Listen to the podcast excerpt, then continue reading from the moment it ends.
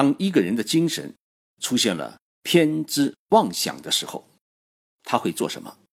他会杀人。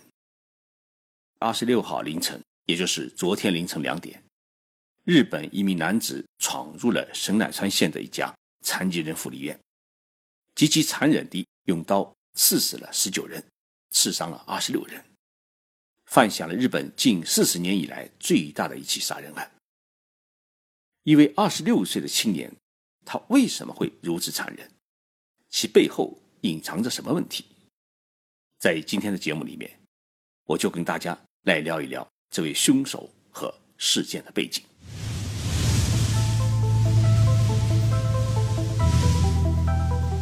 任你波涛汹涌，我自静静到来。静说日本，冷静才能说出真相。我是徐宁波。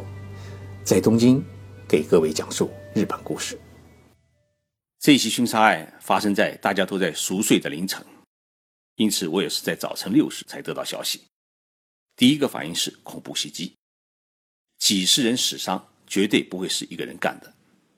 但是后来证实，凶手确实只是一个人，年龄二十六岁，名叫直松胜，种植的植，松树的松，人胜的胜。在介绍这一位凶手的个人情况前，我先来介绍一下发生凶杀案的现场。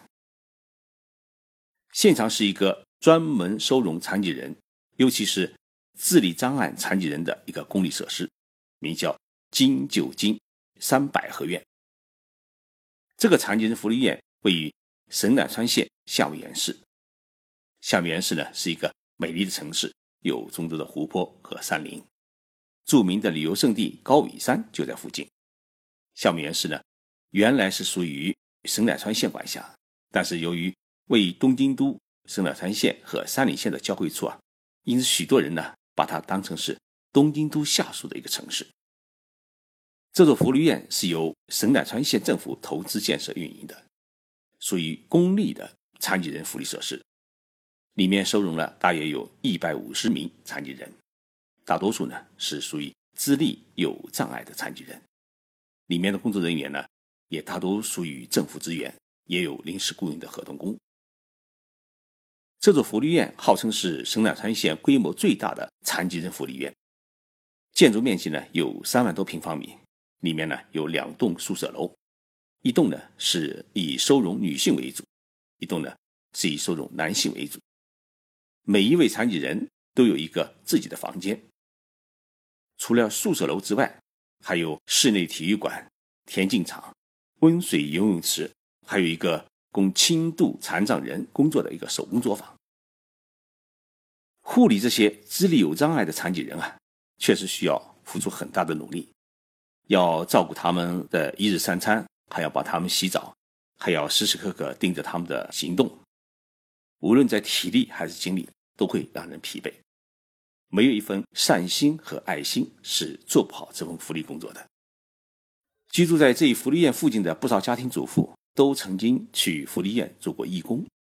所以，当二十六号凌晨，大批警车和救护车赶到福利院，抬出一位位浑身是血的残疾人后，他们无法相信，日本四十多年来最大的一起凶杀案就发生在眼前，而凶手居然还是自己。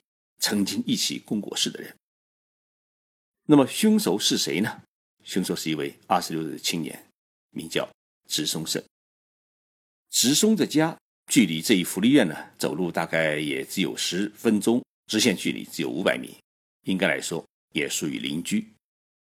一位七十六岁的老邻居说：“啊，他说直松是一位好青年，平时很规矩，也很有礼貌，遇到邻居呢都会主动打招呼。”子聪的父亲是一名小学教师，因此呢，子聪从小呢就有当教师的梦。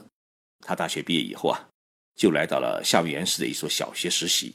据说呢，学生们是十分喜欢他，但是他最终没能当上老师。四年前，子松与父母亲呢发生过一次激烈的争吵，结果呢，他把父母亲赶出了家门，自己独自一个人呢居住在家中。到夏天时啊。他还会在马路上面铺上一块塑料布晒太阳。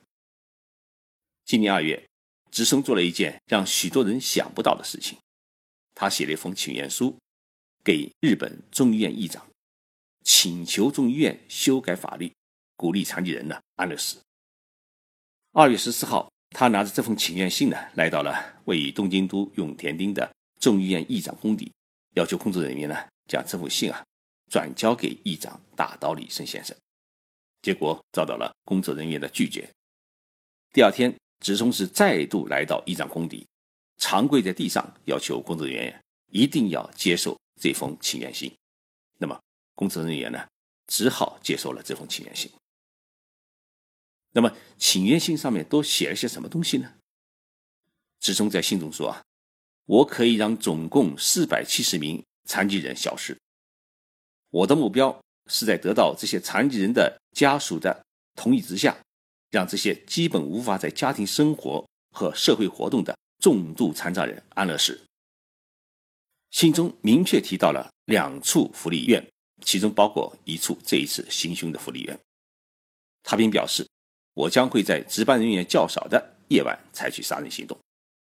他在信中还振振有词地宣言：“我认为自己这样做的理由，或许可以给世界经济增添活力。”防止第三次世界大战的发生。众议院办公厅啊，没有把这封信看作是一个杀人宣言，而只是把它看作是一个精神不正常的人的狂言。不过，众议院办公厅还是很认真的把这封信转给了东京警视厅。东京警视厅呢，联络了神奈川县的金九井警察署，这就是直松家所在的一个警察署，并将他呢列入了。要注意人物的黑名单。故事讲到这里啊，一定会有朋友问：那么直松为什么会选择自己家附近的这一所福利院实施杀人计划呢？他与这个福利院到底有什么特别的节点？其实，在直松的教师梦破灭后啊，他在二零一二年来到了这一所公立的福利院，成了一名合同工。起初，直松看到这些残疾人还充满了同情之心。后来，福利院的员工发现啊，直松是经常殴打残疾人。直松的一名大学同学回忆说，直松在进入福利院工作的第二年，心情就开始发生了变化。他认为这些残疾人活在这个世界上是一种多余，是一个社会的包袱，应该让他们早死，并且认为自己美好的理想遭到破坏，全是因为这些残疾人的存在。今年二月十八号，子松在向中院议长递交请愿书后的第三天，他向同事表示：“如果日本政府下命令的话，我什么时候都可以将这些重度残疾人杀死。”警方在接到福利院通报后啊，传讯了子松。在警察署里面，子松把自己的杀人的愿望也同样的向警察说了一遍。警察呢，为此将他送往了精神病医院进行检查。发现了他的尿液当中啊有吸用毒品的反应。这一事件之后啊，子松遭到了解雇。没有想到的是，在离开福利院之后，子松对于残疾人的歧视上升为一种仇恨。这种情绪在无人替他分忧的情况之下，他终于开始制定一个极其残忍的杀人计划。二十六号，也就是说，他离开福利院半年之后。他趁着凌晨时分，携带三把尖角菜刀和绳子，破窗潜入了福利院，开始了杀人行动。神奈川县警方说，直松是在凌晨两时许破窗门潜入福利院的。他的举动呢，被一名值班的员工发现。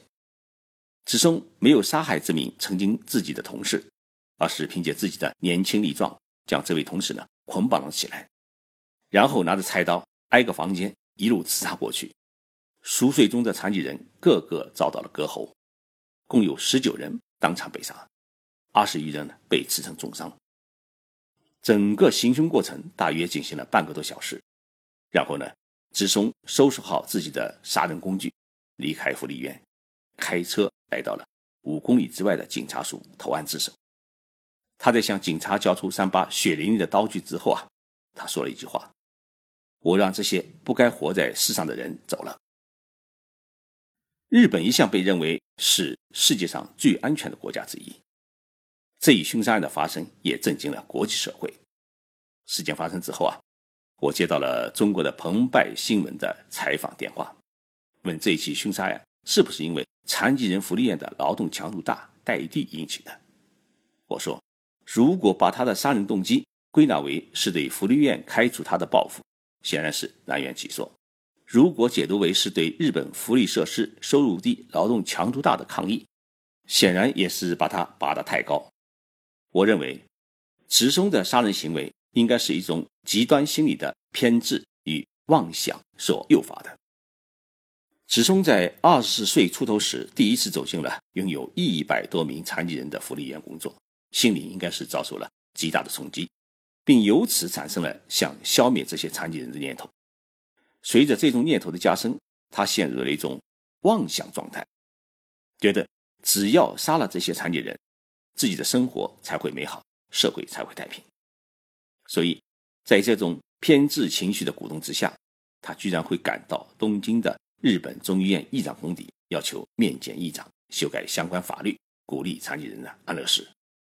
在第一天遭到拒绝后，他第二天再度来到议长公邸，坚持要递上自己的许愿书。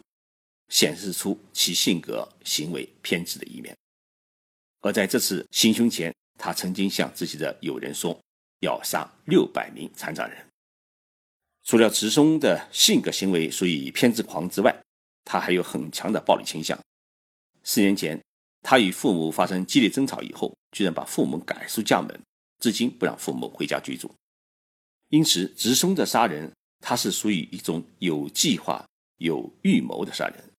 是对残疾人的讨厌和仇恨导致的心理扭曲，而非是一种社会的报复。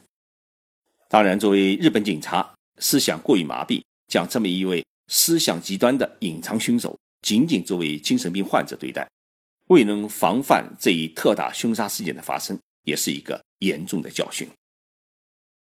残疾人也是一个生命，剥夺他们的生命，蹂躏他们的尊严，是人类道德。所不能容忍的残忍，我们为这么多生命遭到残杀表示哀悼，愿他们在天国能够自由生活，愿世界多一点和平，少一点暴力。